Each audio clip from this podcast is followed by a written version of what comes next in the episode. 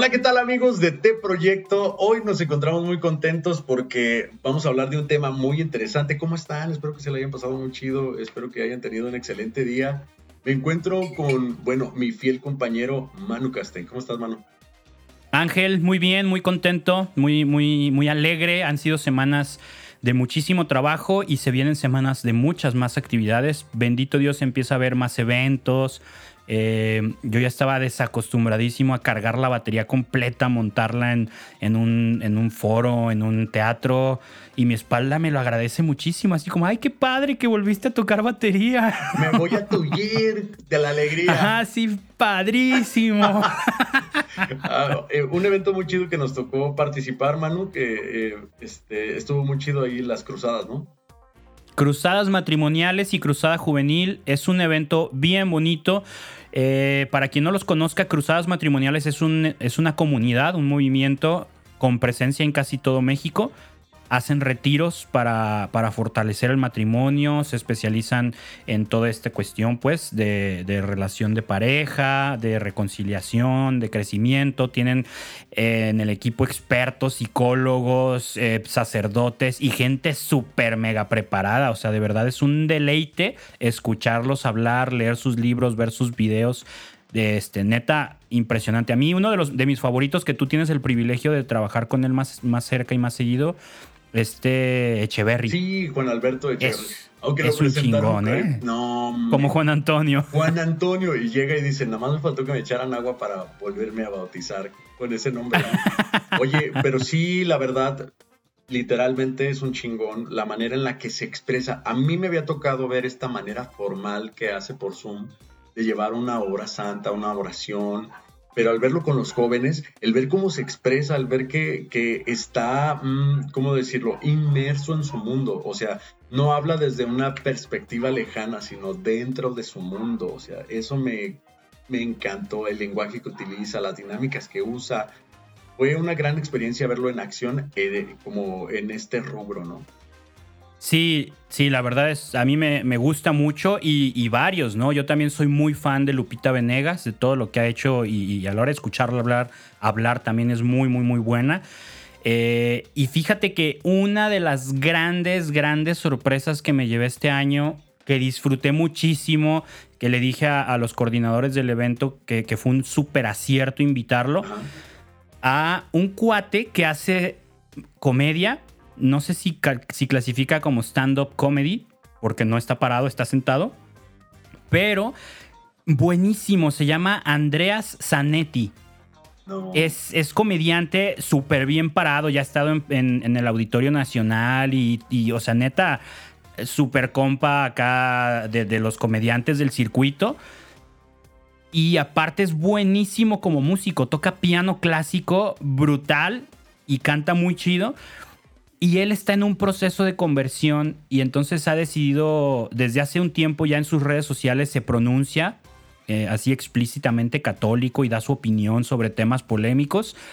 Y lo invitaron a dar su testimonio sobre cómo es vivir el cristianismo en el mundo de afuera, ¿no? O sea, imagínate en un medio junto, no sé, junto a Franco Escamilla, junto a los tres tristes tigres, junto a Richo Farril, ¿no? O sea, los güeyes de la cotorriza. O sea, no ha de ser nada fácil sostenerse el yo soy católico, ¿no? O sea, híjole. Y, lo invitaron a hablar de eso. Estuvo súper chido su testimonio, la neta, muy chido. Síganlo, eh, búsquenlo, neta, vale mucho la pena apoyarlo. Y, y sabes que esto, estoy seguro que lo mencionas por esto que se cree y se escucha eh, entre, entre voces, ¿no? Que es que esos ambientes suelen ser como muy llenos de exceso, eh, etcétera, etcétera, etcétera. Pero, pero realmente el sostener tu bandera como, como un ser creyente en lugares en donde se supone que no, o, que, o personas que explícitamente en sus espacios seculares han dicho el catolicismo, este, esto, ¿cómo pueden creer esto y esto y esto y esto? Y mantener tu bandera firme está muy chido, está muy chido. Y, es un gran acierto para André. Sí, está súper chido. Además, muy buena onda. Estuvimos platicando con él un ratote en el camerino, eh, compartimos celulares para estar en contacto. O, sea, a todísima madre, buen músico, súper buen comediante y, muy ávido de, de, acercarse más a Dios. Entonces se nos hizo bien bonito que lo invitaran y que y darle o poder ofrecerle una mano, un cobijo de pues allá en ese mundo estás solo, porque no hay mucho comediante católico que ande por ahí. Ándale. Pero acá estamos contigo. Acá estamos para cobijarte y para que no te sientas solo en esas decisiones de, de yo no me voy a rajar, ¿no? Entonces nos hizo bien chido poder expresarle eso. Sí, me encantó ese momento que tuvo él para, para poder expresar una canción al Santísimo delante de tantas personas. Y digo expresar no, hombre, sí. porque le prestaron un piano, hizo magia. Nosotros le hicimos los coros, estuvimos ahí eh, en esta oración que nos fundió en uno, pero estuvo bien interesante. Yo, yo lo tenía, yo, estaba de espaldas y para mí fue una sorpresa escucharlo. Después de la introducción que me diste, ¿no? Me dijiste, oye, este, viene este cuate, hace esto, esto y el otro. Y el escucharlo en la hora santa fue como, dale, güey, exprésate, dile eso al Señor. Y estuvo muy chida su canción. Sí, y aparte él quedó fascinado, me escribió al día siguiente, me dice, neta, muchísimas gracias por darme la oportunidad de cantar con ustedes. Dice, no era algo planeado, o sea, él iba a dar su conferencia a media tarde y ya se iba. Mm. Pero, perdón, Gabriel, el, director de Cruzadas, le insistió de quédate a la hora santa, va a estar bien chido, canta con nosotros. Se animó y me, y me dice, neta, gracias por abrirme un espacio, porque ustedes se ve que son hermanos y me, y me dejaron entrar en esa, en esa comunión de músicos y se sintió bien bonito, ¿no? O sea, estaba de verdad el contento de haber podido cantar esa canción. Y, creo que fue un gesto que para nosotros no nos costó absolutamente nada, o sea, ni imperceptible casi casi, ¿no? Pues estábamos, eh, primero cantas tú, luego Gera, luego Roger, y, y, de la nada apareció otra voz y como si nada, pues mientras te digan acordes, tonalidad y ritmo, tú, tú acompañas, ¿no? Pero para él fue, o sea, una experiencia de verdad súper, súper bonita, me lo hizo saber. Ay, qué chido, la neta que haya sentido ese abrazo de hermanos, porque pues es que así es, así debe de ser, el, trato es fraterno, porque la evangelización debe de ser no solamente arriba del escenario, sino abajo, en la tiendita, en donde sea, es donde debemos de hablar de Dios, incluso sin utilizar su nombre, ¿no? Que nuestros actos reflejen este... Y, ajá. acabas de decir algo que me, que me hizo mucho eco, la evangelización no solo debe de ser en el escenario, pero yo le sumaría a que no solo debe de ser del escenario hacia abajo. Porque muchas veces como músicos estamos bien concentrados en que lo que hagamos en nuestra vida, en el escenario, en redes, en todos lados, se vea bien hacia abajo. Que, que, el público lo tome bien. Pero acá arriba, entre nosotros, entre músicos, a veces abunda mucha envidia, mucho mal comentario, mucha crítica, ¿no? Mucho murmullo. Entonces, también debe de haber una hermandad y una comunión en el escenario entre los del escenario. Claro, claro. Y yo sentí eso bien bonito este sábado. O sea, neta, así yo estaba atrás en la batería y verlos a todos, cada quien en su instrumento, cada uno cantando su canción en el momento en que le tocaba y los demás medio acompañando como se pudiera o, en silencio y, y, todos frente al Santísimo, fue así como, no manches, o sea, güey, o sea, esto es, de esto se trata, ¿no? Por esto somos músicos católicos, güey. Híjole, y eh, platicábamos fuera del aire algo bien interesante, ¿no? Dios de verdad toma en cuenta y premia la valentía de decir sí te sigo y yo lo quiero testificar aquí contigo. Suena como súper cristiano evangélico, ¿no? Testifícalo, hermano. Pasa adelante y testifícalo. No, o sea, yo más bien quiero, quiero contárselos para que alguien que esté en este momento aquí, que nos está escuchando y dice, me medio animo, como que no tengo, no, es que yo no soy como que el que, voy a lograr cosas tan grandes o, mi canción ni siquiera es tan importante, lo que sea, ¿no? Te platico que, eh, pues yo recuerdo haber estado aprendiendo a tocar la guitarra y, aprenderte una canción de Martín Valverde es de lo más común, ¿no? Pero jamás llegas a imaginarte que, sé que no es lo más importante, pero es algo que se le agradece muchísimo a Dios porque admiras a la gente que que, ha hecho trayectoria en la música de Dios, que es el caso de Martín Valverde, que de pronto ya estábamos en el escenario cantando junto con él Gloria, que fue un canto que nos ha servido por años en horas santas y todo, pero cantarlos con la persona original, insisto, no es por decir, oh, el Dios Martín Valverde, no, Más bien es por decir, gracias Dios por esta oportunidad que das, porque me, me remontó a ese tiempo en donde yo era el chavo de 15 años que estaba aprendiéndose esa canción. Y en ese momento ya soy el tipo de 33 años que Dios le permitió un gusto, que es participar con el cantante original y hacer coros. Fue una experiencia maravillosa. De verdad que mm, no tengo con qué pagárselo a Dios. Sí, son esos detalles, justo esos detalles de que dice la gente, Dios te lo pague, sí te lo paga. Sí, ah, te lo paga. Ah, ¿y el, tipo que no dio ofrenda, el tipo que no dio ofrenda. sí. Escuchando el podcast, ¿no? De por mí tocaste con Martín. no, no, no, El, chavo que dice, ah, no voy a dar ofrenda porque escuché en un podcast que dicen que Dios sí lo paga. Entonces. Ah. Fíjate, yo cuando, eh, cuando, me encuentro dinero en la calle. Lo digo siempre en voz alta de, ah, Dios me lo pagó, ¿no? El otro día íbamos caminando mi esposa y yo y nos encontramos 100 pesos. Y le digo, mira, Dios me lo, Dios, Dios me lo pagó.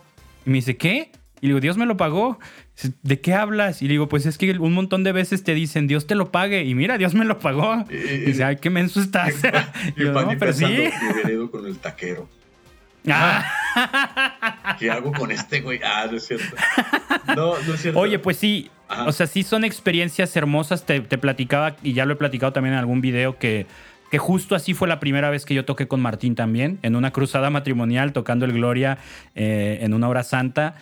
Este, y me sentí igual. Fue wow, ¿no? O sea, yo ya cotorreaba a Martín y todo, pero nunca habíamos tocado juntos. Y esa sensación de esta canción que toda la vida he escuchado, que, que viví en tantas horas santas, en tantos campamentos, en tantas misiones, ahorita la estoy tocando acompañando al que la cantó, al que fue el instrumento para que Dios nos regalara este, este canto, ¿no? Ándale, tú lo Se siente así de no manches, ¿no? O sea, no soy nada, pero me siento parte de todo en la historia de esta canción, ¿no? exacto, qué, chido, ¿eh? La verdad, este, el, mensaje va dirigido a toda esa gente o, chavos que, van apenas como comenzando y dicen, sí me animo, valdrá la pena, amigo, lo vale completamente. Dios te va a permitir eh, en lo que Él crea prudente que tengas este tipo de gustos, porque no eres como un peón, ¿verdad? Que Dios mueve cada vez que lo necesita. Aunque este, hay mucha gente que así lo dice, ¿no? Yo solamente soy un instrumento y a donde Dios me mande, hasta ahí voy a ir. Para Dios eres un amigo y conoce tus sueños. Y en algún momento va a decir, esto, esto que le va a pasar, le va a encantar. No se la va a acabar. La sorpresa que le tengo no se la va a acabar. Y es genial, es genial. Eh, qué chido, te sientes escuchado por Dios, por supuesto. Sí, exactamente. Y muchas veces escuchado de algo que ni siquiera tú sabes que, estás gritando que quieres, ¿no? Sí, oye. O sea. Eh, sí, sí, tú lo, tú, lo has dicho, que lo piensas y, ni siquiera se lo pediste a Dios y Dios de pronto te da esta sorpresa. Pero, Manu, eh, lo que nos reúne hoy es para hablar de algo. Todo lo contrario. Muy cañón, exactamente. Oye, la risa. Vamos. Su risa. Voy a agarrar un gato acá. un gato negro, güey. Un gato negro acá. Es que. A ver, vamos entrando primero con la oración. ¿Te late? Y luego ya nos vamos de corrido sin freno. Va, venga. Va, me la aviento si quieres. adelante. En nombre del Padre, del Hijo y del Espíritu Santo. Amén. Padre, muchísimas gracias por permitirnos estar aquí una vez más. Te agradezco por todas estas experiencias que nos has permitido tener a través de tu música, de todo lo que nos inspiras en el corazón. Te quiero pedir por todas las intenciones, por todas las ocupaciones y preocupaciones que tiene cada una de las personas que escuchan este podcast. Y te quiero agradecer sobre todo que, nos has permitido mantenernos activos en esto, que nos has permitido dedicarle tiempo a esto que tanto amamos hacer Ángel y yo, y, que nos ayudas con todo lo demás para poder dedicar este tiempo a la semana para, compartir todo lo que vivimos de tu mano. Pido la intercesión de nuestro patrono San Juan Diego y del de la patrona de los músicos Santa Cecilia y también pido la intercesión de nuestra Madre María Santísima. En nombre del Padre, del Hijo y del Espíritu Santo. Amén. Ahora sí. ¿Te ves con unas ganas de decirlo? El tema, el tema de hoy, Ángel, fue uno de los primeros temas que pusimos sobre la mesa cuando empezamos a hablar del podcast. Así de, algún día tenemos que hablar de esto. Ha sido tema en incontables chats de músicos católicos y de otras figuras influencers predicadores, apologistas, incluso sacerdotes. Es que es el antagonista de toda historia, de cualquier proyecto que haces. Es, es el compañero, es el copiloto, es el güey que invitas a, a, la fiesta y nada le gusta, güey. El guasón de nuestro Batman, güey. la piña de la pizza, Manu Para muchos, porque a mí me encanta. La neta es que a mí sí me gusta. Es el arjona de la música. No, el arjona de la música para muchos otros también. Es, las, es la mosca en la sopa, Manu Castel. Es la capitana Marvel del universo Marvel de cine, del cine, güey. Oye, no, no. Podríamos seguir con más sinónimos como este. Güey, es, el, es, el cara a cara en la misa de alguien que es muy ortodoxo, güey. ah, tú lo has dicho, mano. Tú lo has dicho. Es nada, mejor como ese ejemplo, mano. Y es que. ¿De qué estamos hablando, Ángel? tú dilo. Te doy los honores, güey. De, la cochina pasa. De, ah, no es cierto. Como, como la pasa del arroz con leche, güey. Estamos hablando de este ser temido, insaciable, de este monstruo de mil cabezas que se llama hater.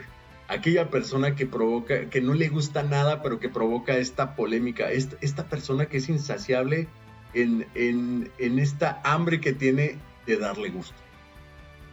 Exactamente. el, espíritu de Twitter eh, encarnado en alguien, ¿no? Así de, yo le voy a tirar odio a todo lo que no me guste no me lo puedo callar, no puedo simplemente decir, no me gusta, pero lo dejo pasar. Tengo que hacerle saber al mundo con la peor intención y la peor manera de decirlo que no me gusta lo que acabo de ver en alguna red social. Los haters de las redes sociales. Pareciera, pareciera que, que para lo malo ahí aparecen de pronto, ¿no?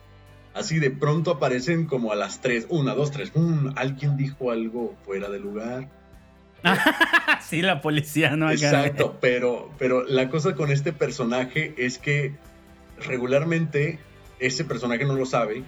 Al contrario, cree que, que tiene la verdad absoluta. Pero lo interesante de esto es que vive en la ignorancia. Pues. Desconoce. Y no quiere salir de esa ignorancia, ¿eh? Ah, o sea, todos vivimos en una ignorancia de algo. Pero, es, pero parece que este personaje, el, el hater religioso, Eh, no quiere, no quiere, o sea, ahorita vamos a comentar varios ejemplos, pero, pero he visto cada comentario, ya no digo de odio, sino consecuentes a la primera publicación de odio, de que les dialogas, les platicas, de, les explicas qué quisiste decir.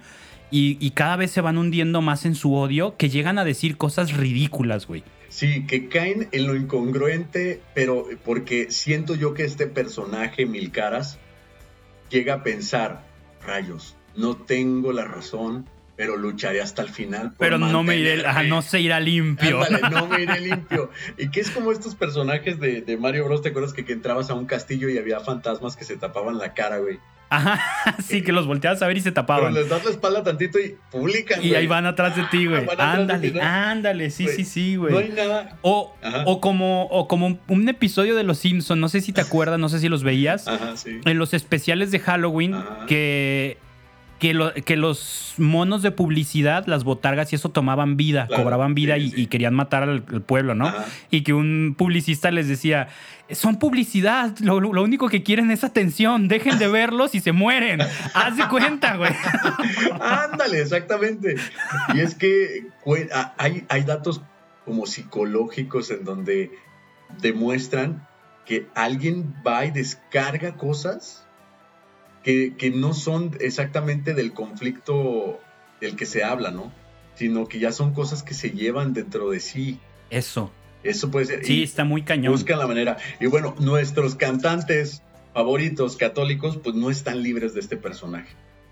No, para nada. De hecho, alguna vez ya lo hemos comentado en algunos episodios. Una parte de, las, de la misión de este podcast es ayudar a que la gente baje del pedestal a los músicos católicos. ¿Por qué? Porque, claro, los músicos tenemos cierta tendencia a la soberbia, al egocentrismo, porque traemos ahí ciertas fibras artísticas, ¿no?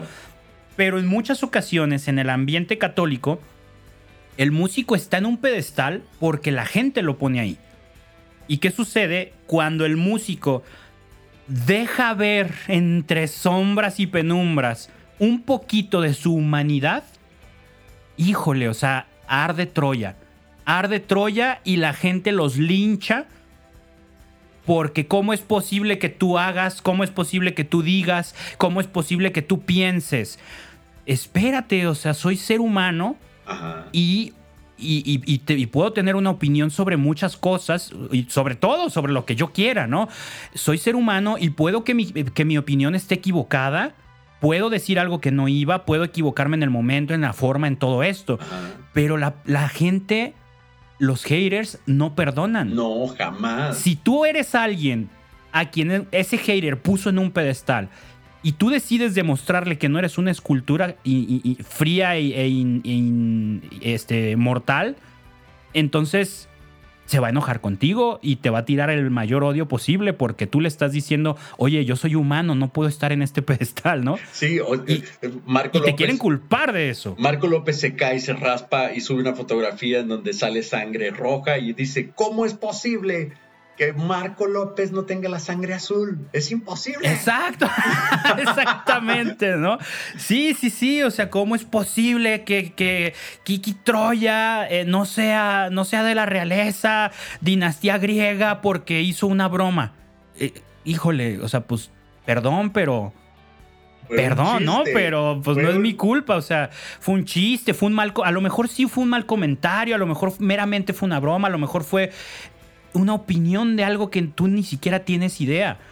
La cosa es que demuestras que eres humano y quien te puso en el pedestal pues se va a enojar porque chin, ¿no? O sea, le puso un pedestal a algo que no era una obra de arte del de hace siglos, ¿no? Exacto. Y, y, es que esta manera que tiene este personaje de idealizar a, sus artistas católicos, insisto yo, se puede decir artistas porque generan arte, hacen arte para, para nuestro Señor, por supuesto. Pero, pero cuando idealizan, Martín Valverde jamás va a una fiesta. Él jamás tomaría refresco, él toma agua pura. No puede tomar nada de refresco. Salida de la roca que golpeó Moisés y y salió agua. Sí, no, él Solo de ahí. No, no podría, no podría. En una prédica yo lo vi y le vi los ojos y dije, no, él no puede hacer eso. eso. Esa manera de idealizar, entonces ven una foto, bueno, escogí a Martín, pero pues bueno, puede ser quien sea. Cualquiera y puede decir, ¿cómo es posible que esté tomando una cerveza? Es un borracho. No manches, en una imagen, ¿no? Nada más. Claro. Es más, para quitarnos de problemas de usar el mismo, eh, al mismo cantante todos los ejemplos o tratar de buscar distintos, al cantante católico o al predicador o, a la figura pública católica, en el episodio le vamos a decir Pepito el famoso. Pepito el famoso, me encanta. Sí, va. Y al hater, ¿cómo le ponemos? Eh, ¿Pepito el odioso? No, Pepito no, otro. No, no, este. Chava, me late el nombre de Chava. Así como de. Chava el odioso. Sí, Chava, sí, Chava el odioso, va. Chava el odioso y Pepito el famoso. Va. Ok. Güey, tenemos que hacer una canción de esos dos, ¿eh? Algún día. Un corrido, güey, un corrido. Sí, güey. El corrido de Pepito el famoso y Chava el rabioso. el odioso. ok. A ver, eh, escuchas, de verdad, este tema lo teníamos planeado desde hace mucho, pero a la vez lo teníamos planeado para otro momento. Solamente que en últimos días, en, fechas recientes, surgieron ciertas cosas que nos incitaron a hablar de esto ya. Entonces nos emocionamos mucho y no traemos una estructura muy clara, pero vamos viendo cómo surge esto. ¿Tú qué dices, Ángel? Tenemos un sinfín de anécdotas que más o menos recordamos, otras más presentes, otras de en primera persona, de situaciones de hate en, las redes sociales. ¿Nos vamos a, mencionando todo esto y vemos qué va saliendo? ¿O primero hacemos una reflexión de, qué rollo con esto y luego ponemos ejemplos? ¿Qué te nace? ¿Qué te, ¿Qué te suena que está más chido? Yo siento que estaría muy chido comenzar con los ejemplos ya, porque los hemos vivido. Las redes sociales nos han hecho partícipes de, de estas polémicas que se han hecho a raíz de un sencillo comentario un sábado en la mañana de cualquier cantante católico dando su opinión X, que si no fuera un artista, o sea, si no fuera, si no fuera una persona pública, no tuvieran la más mínima relevancia. Pero, venga, ¿te late? Venga, me late irnos por ahí. ¿Quieres empezar o empiezo? Adelante, Manu, dilo. El primero que se me viene a la mente, güey, Sí. lo- eh, yo creo que es porque te involucra, No. porque tú me lo hiciste saber. Ah, venga, venga. No sé si fue tuyo, pero tú me lo hiciste saber. A ver, venga. No vamos a usar nombres. Eh, en este caso, Pepito el famoso era mi banda, Terizo, con la que viajábamos mucho, con la que llegamos a hacer tres giras en Europa. Eh, tocamos en varios festivales, en varios países, en la JMJ allá en Polonia y todo eso. Y nos la pasamos súper chido. Los viajes eran de mochilazo. O sea, nosotros pagábamos los vuelos. Hasta el último viaje ya nos pagaron los vuelos y todo Claro. pero era ir, cantar en la calle para sacar el dinero, vender playeras, vender discos, o sea, era mochilazo, mochilazo. Ajá, y nos íbamos tres meses, no porque tuviéramos los recursos para pagar tres meses, sino porque en tres meses nos ajustaba para recuperar y, y- y- E ir y no vez. perderle. Ajá, sí. e ir otra vez. Y me acuerdo que una vez tú me platicaste que conocías gente que nos veía y que su reacción era de pinches vatos presumidos, deben de cagar lana, deben de tener un montón de dinero, se van a Europa cada año. Y cuando me lo platicaste yo así de, ¿qué pedo con esa gente? O sea, comía atún en la banqueta en Europa. Ajá, pero comíamos fue- atún en la banqueta, güey. O sea, hubo días que dormíamos en las estaciones de tren, güey. ¿no? Así de. Y, lo, y menciono, a lo mejor no fue que, lo- que luego sí cayó también en eso, que es otra situación que, luego puedo- que ahorita puedo platicar.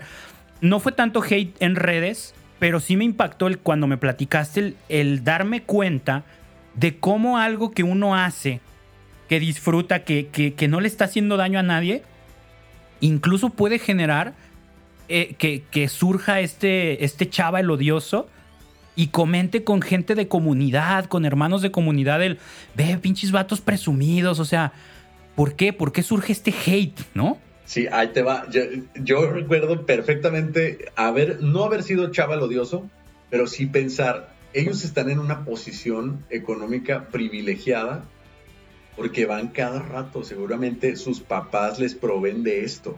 O sea, yo recuerdo haberlo pensado, güey. Casi chava me domina en mi ser, pero, pero sí pensé, ah, órale, pero sí me tocó ver en una publicación que les hicieron a ustedes que decía algo así como de, ah, chido, chido tu cotorreo de, de, de sentirte muy misionero, y, pero te fuiste a pasear con el dinero de tus papás, ¿no? Algo así, o sea, estoy parafarseando, ¿no? Sí, justo esa era la otra situación que también que, que iba hilada. Supuestamente, no me consta, bueno, más bien, la versión que siempre nos plantearon fue que no se referían a nosotros. Ah. Alguien, un conocido nuestro, comentó un día en Facebook, ¿qué pedo con esos misioneros, músicos católicos que, que se van de misiones a Europa y a lugares bien fresones en vez de irse aquí a donde sí se necesita? Algo así comentó. Se co- ese, ese comentario lo sacan en redes, en Facebook, cuando nosotros estábamos allá y era alguien que nos conocía a todos. Entonces era como muy lógico pensar que lo hizo por nosotros. Claro, ¿no? claro. Que ese comentario lo hizo por nosotros porque somos músicos, nos conocía y estábamos en Europa de misiones. Claro. Entonces, cuando leemos, es- leemos ese comentario, un montón de gente también la apoya a esta persona. Sí, Y sí, cierto, gente presumida, gente fantoche, gente de poser, ¿no? De vean que estoy de misiones en la Torre Eiffel y no sé qué Ándale. tanta madre. Entonces, claro, yo comenté en mi perfil de, pues miren, alguien está diciendo esto, la neta, qué triste que, te- que le den más importancia a, a eso que a la misión que se está haciendo, que a final de cuentas gente que necesita a Dios hay en todos lados, ¿no? No necesitas ir a, a la colonia pobre de tu estado para, para decir que estás de misiones. Y se armó un caos, o sea, fue un escandalazo. Porque yo cuidé el detalle en cierta medida de no exponer a esta persona, pero claro que tenemos un montón de amigos en común y mucha gente se dio cuenta de que yo hablaba de esa persona y esa persona se ofendió y otra persona eh, en medio que nos conocía a los dos me aseguraba de, no, o sea, no lo dijo por ustedes, lo dijo por alguien más. Y yo así de, pues esta persona a mí no me lo ha dicho, no me lo ha explicado. Ah, así es y que, pues, le y todo parece que sí soy yo, ¿no? O sea, de Ajá. quien está hablando, ¿no? Oiga, Sí, fue un caos. Y aquí suena la alarma de, "Uh, de cálmate, no es chisme lo que te estamos diciendo. Lo que estás escuchando ahorita es un ejemplo de cómo el hate puede llegar a tener, pues, eh, esta flecha sin rumbo, sin dirección, solamente al azar. Y esto se puede convertir en juzgar. Y ten cuidado lo que dices, porque lo que, lo que dices puede llegar a tener tal trascendencia que alguien puede perder su trabajo. Alguien puede perder amistades. Alguien puede perder incluso la credibilidad de algo genuinamente católico misionero. Y, por tus palabras, Por tus palabras, sí. porque pues te aseguro que muchos lo pensaban. Alguien lo dice, todo mundo dice entonces. Güey, sí es cierto, ¿no? Claro. Eso me da derecho a opinar. Y es que, ¿sabes qué? Este personaje, este personaje como un gremlin, o, o, sea, no me refiero a la persona en cuestión, me refiero a, Chava. no, a Chava el odioso. A Chava el odioso. A Chava el odioso.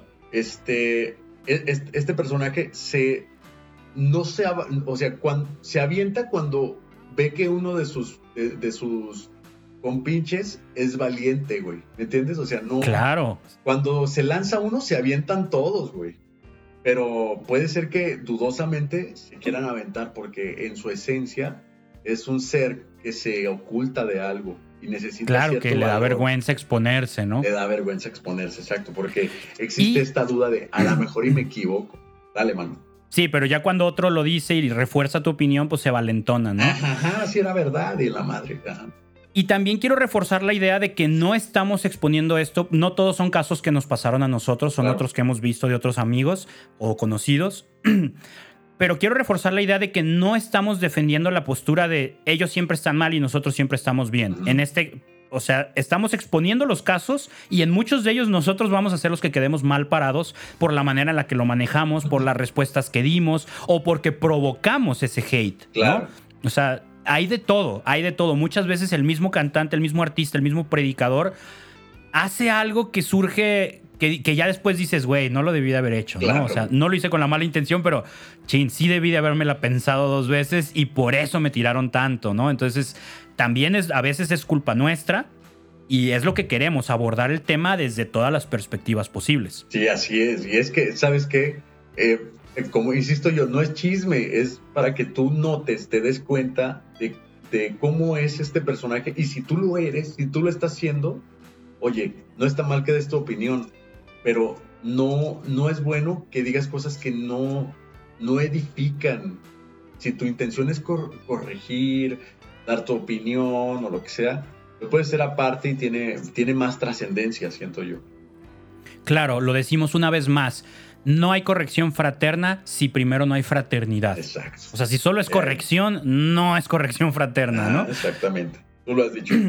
y, en, esta, oh. en esta ida que fueron a Europa, pues nadie se imaginaba que, era de, pues de un esfuerzo mayor, eh, genuino, de presentar un disco de dar un concierto, de vivir una JMJ, ¿no?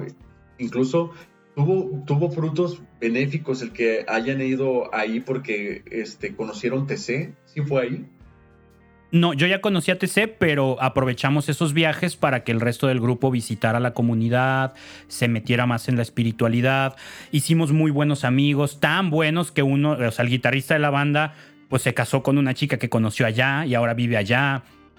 O sea, fueron, fueron viajes muy buenos, con muchos frutos, tanto para nosotros como para la comunidad con la que íbamos y para la gente que vivía esas misiones. Claro, claro. Y es o sea, e, es ese, dilo, dilo, dilo, adelante. Es esa falta de lógica de que te genere tanto odio o tanto repudio algo que hasta que está haciendo otro o sea, en el mundo eso es malo, ¿no? O sea, en general en el mundo no está chido sentir envidia, ¿no? está chido actuar con envidia, pero mucho menos entre católicos.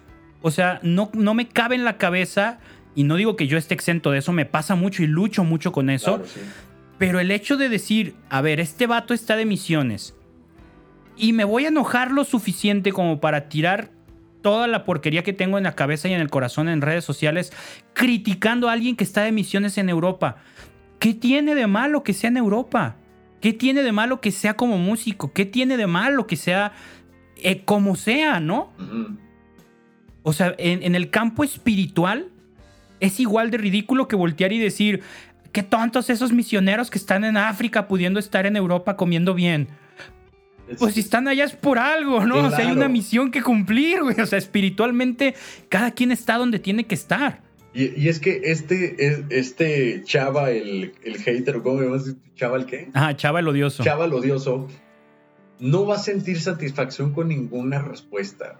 Y, siempre hay algo que no pudiste hacer. Es decir, como lo que decías no, ahorita, ¿no? De, eh, ah, qué chido te ves en Europa, pero ¿por qué no te vas a África? Ahí te hubiera costado trabajo Y ya que vas a África, ah, pero ¿por qué, no, ¿por qué te vas para allá si aquí en México hay un montón de gente que vive hambre? ¿Tu vecino? ¿Cómo andas de tu vecino? Y luego ayudas al vecino y, ah, ah, muy bien. Pero ¿qué tal los viejitos de Afganistán? ¿Eh? ¿Eh? o sea, no hay llenadera jamás, no hay llenadera. Exacto. es un ser insaciable multicabeza. Sí, está muy cañón. Eso, justo eso, el no hay llenadera. Hagas lo que hagas, te van a criticar. Hagas lo que hagas, el chava, el odioso, va a encontrar algo que no estás haciendo como él quiere que lo, que lo hagas. Y, para él va a ser lo peor, ¿no? O sea, eres. No eres suficientemente bueno para, para que alguien te reconozca algo, que no lo hacemos por eso pero nunca vas a ser nunca vas a hacer suficiente para que él se quede callado por lo menos. Ya no digo decirte un cumplido, ¿no? Sí, pues sí, o sea, existe esta este lado de, de, por donde tú me digas te tengo una carta que no hiciste. Porque, ah, ayudaste a los niños en África, ya fuiste a Afganistán, pero tu cama, ¿la atendiste? No, la atendiste. sí, que la frega, ¿no? Claro. Sí, sí, sí, sí, pero tiene esta tendencia, ¿no? De, de, de ser un ser insaciable. Sí, está cañón. Oye, platícanos de una de las últimas que te pasó a ti, güey. Que ese es otro motivo de alegría que, se va a ver un poco pacado, pero bueno, hay que abordarlo. Ángel acaba de sacar su disco hace poco. Lo subió a plataformas y todo. Un disco muy chido, cantos súper bonitos, temas muy prendidos, muy reflexivos otros, muy, muy padre. Es un muy buen disco que ya le haremos más publicidad en forma para que neta conozcan la música que hace Ángel. Pero Ah, Ángel, déjenme decirles a ustedes que no lo conocen tanto. Ángel nació, así como Iron Man tiene el, generador este en el pecho para, alejar los residuos de, la bomba que le explotó y, y, le da el poder de ser Iron Man. Así Ángel tiene algo en su pecho que atrae a la gente que tira odio. Ángel tiene un imán impresionante para, para generar odio. O sea, lo que haga Ángel provoca que alguien se queje. Sí. Es, impresionante, es impresionante. Es un superpoder, es un superpoder. Y, y, muchas veces, no digo una, muchas veces me ha tocado el tener que lidiar con, con Chava, el odioso, en, en, a veces en una señora, a veces en un señor, a veces en un joven, a veces en, en, en un niño incluso, o sea, en todo me ha tocado, pero Sí, efectivamente, acabamos de sacar un disco, mano. Claro, es obvio, no es algo que me pase nada más a mí, pero típico que de eso de las cosas que me ha tocado vivir, de, oye, qué chido tu disco, qué padre está, pero, pero, ¿por qué, ¿por qué no sacaste un disco de las canciones que cantas en misa?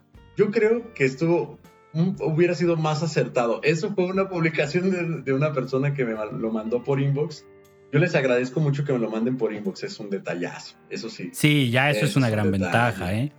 Pero si, si tú te sabes alguna, acuérdame, porque yo traigo esa presente de, bueno, señora, es que, ¿cómo le explico que traía esas canciones atravesadas y el proyecto va dirigido a que eh, eh, enriquezcamos, se dice?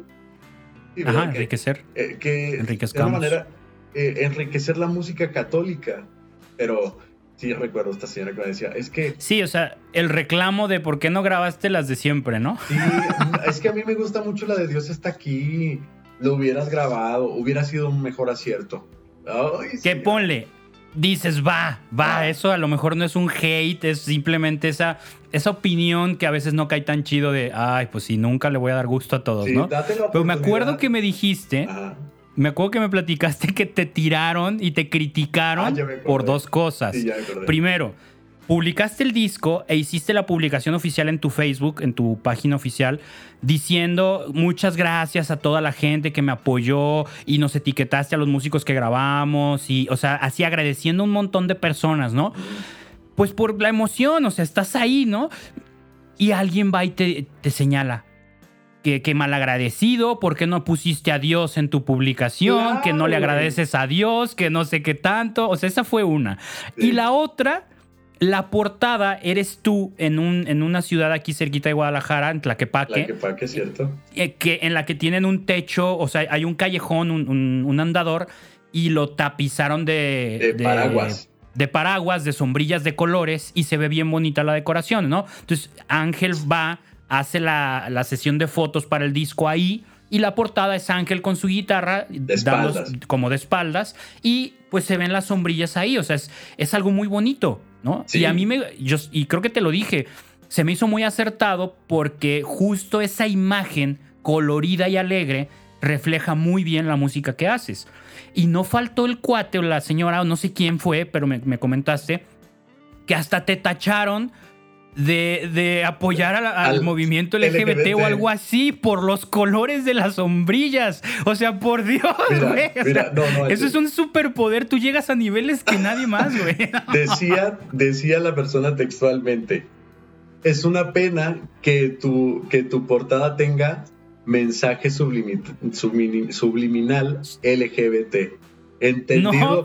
El mensaje entendido. Eso es lo que decía la, persona. El mensaje entendido. Así, como de, ah, va. No. Ah, va. De aquí se te ve las mañas, Ángel Villa. Eso fue lo que dijo la señora. No, no, no. Pero fíjate, muy acertado. El eh, Iván Sánchez, le mandamos un saludo. Seguramente no va a estar escuchando esto, pero el que es el fotógrafo, yo le decía, es que no me gusta a mí salir de frente, esto y el otro. A mí me gustaría más que fuera otra cosa y todo. Y me dio una enseñanza muy chida de, de hacia dónde es que te diriges. Entonces me dijo, tengo una idea de fotografía mm, y este, me hizo dos, tres sesiones y ahí la lanzó. Y tienes razón, es justamente lo que quería eh, mostrar, que ah, el, el, rumbo lo vamos a retomar, que vamos caminando, claro, con la música es donde se ve la guitarra y claro, direccionándolo a estos colores que reflejan la alegría que caracteriza mi, música, pues. Pero sí, otra de las cosas que, mencionas, Manu, que es que la publicación la hice, pero no puse como la gente idealiza o quiere ver. Ahí les va, yo les voy a dar mi punto de vista, pero como que la gente esperaba que yo pusiera, primeramente, gracias a Dios, todopoderoso que me dio la vida.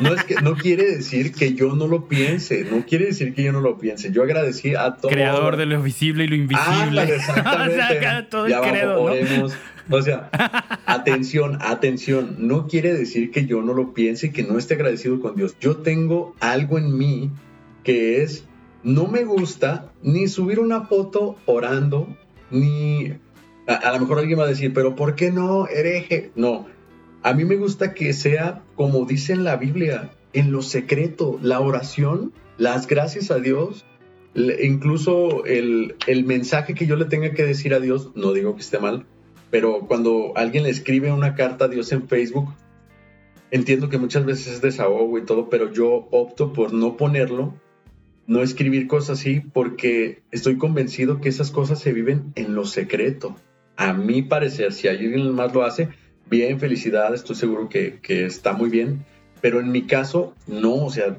de verdad, en mi caso siempre las gracias a Dios lo hago en mi cuarto, en soledad, pero sí hubo una persona, Dios mío de mi vida, que mencionaba lo, mencionaba lo siguiente, decía, es que desde ahí ya te das cuenta de dónde va tu caminar, hacia dónde es donde te diriges. Cuando le das primero las gracias al mundo y no a Dios, es ahí en donde ya sabes dónde va a terminar las cosas. Eso lo mandaba con puntos suspensivos como para que dijera, le voy a poner tres puntos suspensivos porque le duela más. Eso era, ¿no? Y yo me quedaba pensando, wow, wow, esto me da lección de, de en, cuando me toque a mí, no ejercer ese derecho invisible que todo el mundo quiere tener de juzgar a alguien sin, con cero contexto, ¿no? Sin conocimiento. Así, ah, mira, ah, oye, hay una historia genial. Rápido, perdón, Manu, eh, pero hay una historia genial de, de, una persona que se asoma a la ventana y ve en la plaza, ve a la plaza a una persona que está levantando sus brazos, así. Entonces, esta persona que ve desde la ventana, esta que, esta que ve ahí que está levantando sus brazos, piensa, está orando, está orando. Y en la Biblia dice, saca la Biblia y la ley dice, en la Biblia dice, aléjense de esos hipócritas que oran en las plazas para que todo el mundo los vea, ¿no? Estoy parafraseando. No manches. Entonces dice, se lo voy a ir a decir porque es mi derecho cristiano de ir a decírselo. Pues va, se va acercando y escucha que murmulla esta persona, Señor, Señor. Y dice, efectivamente, está orando, está orando. Cuando se acerca, el hermano que está levantando sus manos le dice, hermano, qué bueno que llegaste, me atoré en la alcantarilla, sácame de aquí.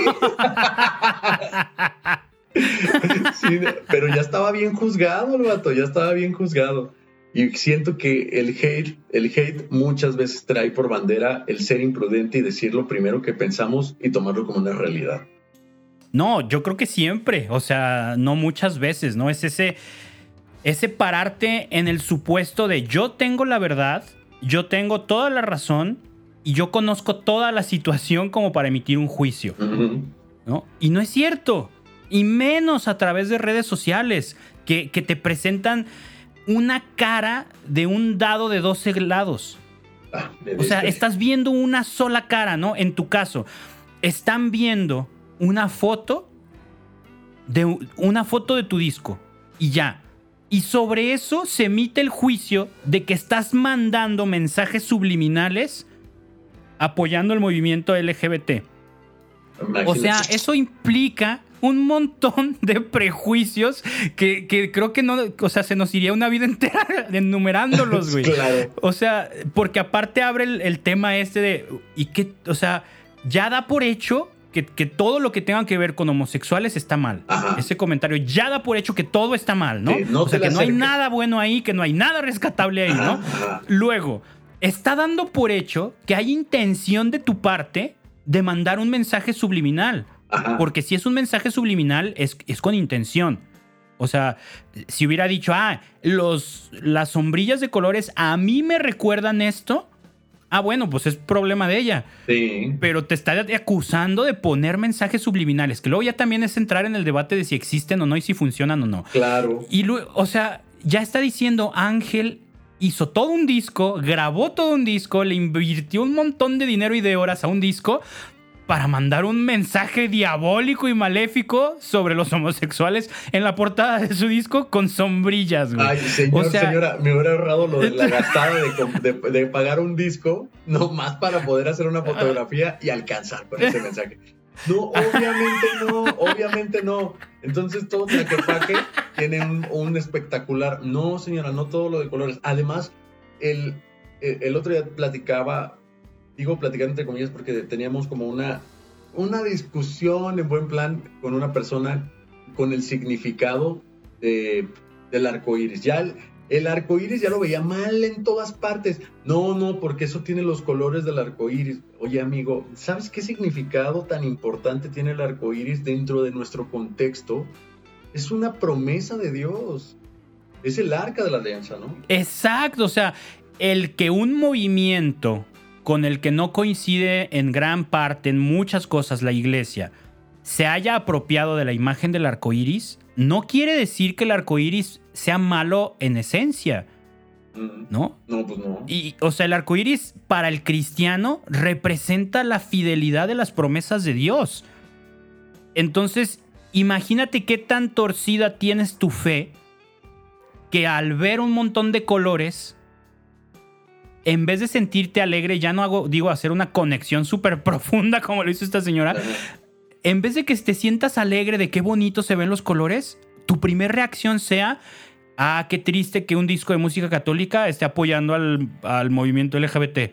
O sea, ¿y dónde está la alegría? ¿Dónde está el ver la vida sencilla? O sea, ¿por qué buscar conspiración en todos lados?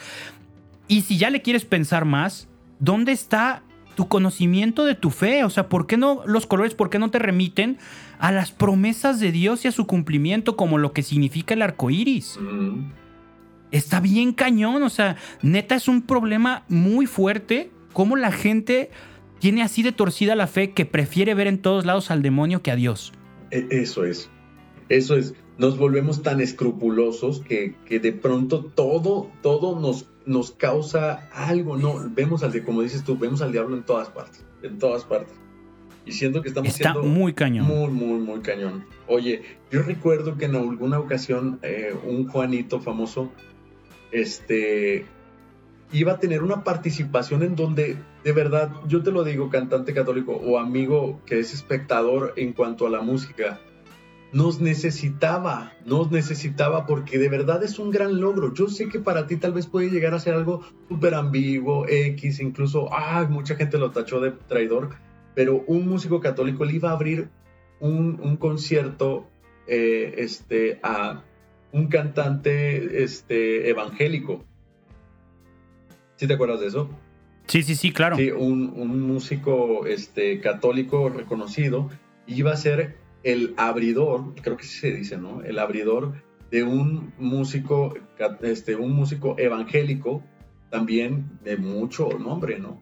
Entonces él lo, lo, lo dijo eh, en sus redes sociales y la gente se le abalanzó, traidor. Me tocó leer cosas como traidor, ¿cómo es posible que alguien como tú... Vendido. Te vas a quedar ahí, las cosas que hacen los músicos por dinero. ¿Sabes qué sentí yo? Él nos necesitaba en ese momento para decirle, bien por ahí, haz un lado tus diferencias. Y, qué importa? O sea, el, el abrirle a alguien no te hace la chacha de nadie. Al contrario, te dan una plataforma en donde tu mensaje va a ser escuchado. Y fue una pena leer estos comentarios que desacreditaban a este compañero.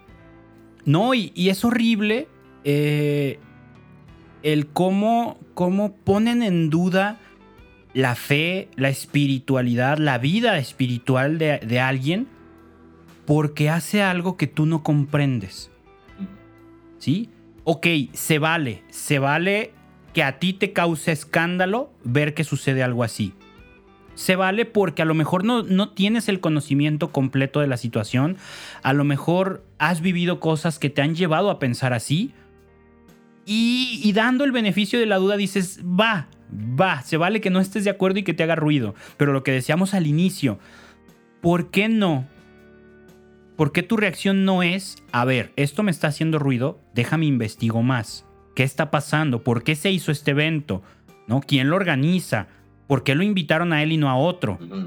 ¿No? No sé, o sea, cosas que te den contexto y entonces puedas decir, ah, mira, no está tan gacho como yo pensé, o bueno, no, ah, de todas maneras no me gustó, ¿no? Y se vale que te quedes diciendo, no, no me gustó que suceda eso, pero ya pasar a, a, a insultar, a juzgar, a decir, no, pues de seguro lo haces por dinero, vendido, traidor, o sea, no manches. ¿De dónde sale ese odio? ¿De dónde sale ese, ese, no estás viviendo la fe como yo creo que debe de vivirse la fe y entonces eres un traidor y entonces todo lo que haces lo haces por dinero. Ve, o sea, ve el atrevimiento que tiene esta gente para declarar esas cosas. Y a lo mejor hay alguien por ahí que está escuchando el podcast y diga, es que yo era de esos. La neta, yo era de esos. Yo creo firmemente que ni siquiera tienen que voltearse a mirar entre católicos y evangélicos. Este, este cantante, no sé si es originario de allá, pero radica en los Estados Unidos, creo yo, creo yo que es donde surgió este contexto donde iba a abrirle a este, a este cantante evangélico, pues al parecer es de lo más común allá, porque incluso hay comunidades que seguramente te ha tocado verlas, que son ecuménicas, ¿no? Sí, y es todo un fenómeno muy, muy peculiar porque, por ejemplo, cuento mi experiencia. Cuando voy a TC, es una comunidad ecuménica en Francia. Para quien no sepa, el ecumenismo es el arte de, de buscar la unión de los cristianos, la unión de todos los cristianos, y es algo no nomás aceptado, sino promovido por los papas desde hace décadas, ¿no? O sea, desde hace mucho tiempo los papas promueven los movimientos ecuménicos. Claro, hay polémica, claro, hay extremos siempre y que, unos se salen de las líneas, pero en esencia es algo que la iglesia busca y necesita, que, los, que los cristianos nos unamos. Entonces, aquí en América Latina, el ecumenismo está muy mal visto porque nuestro ejemplo de, de, de cristianismo no católico es muy reducido. Para un católico latino, un cristiano no católico es un protestante evangélico. En el mejor de los casos. En el peor, pues ya son sectas que se denominan cristianas que, que no son cristianas, ¿no? Como, como testigos de Jehová, como adventistas, como varios de esos que no creen realmente que Cristo sea hijo de Dios, entonces no son cristianas, pero ellos se venden como cristianos. Ese es nuestro ejemplo. Y en el mejor caso, como decía, cristianos evangélicos, lo que aquí conocemos como protestantes, que muchos son muy apegados al, catolicismo y otros no, otros atacan mucho. Entonces, ese es nuestro ejemplo de cristianos no católicos en Latinoamérica. Entonces, cuando tú dices, cuando alguien te habla de ecumenismo, te suena aberrante y te suena ridículo el decir cómo, cómo podemos pensar siquiera unirnos en esta gente, con esta gente si siempre nos ataca.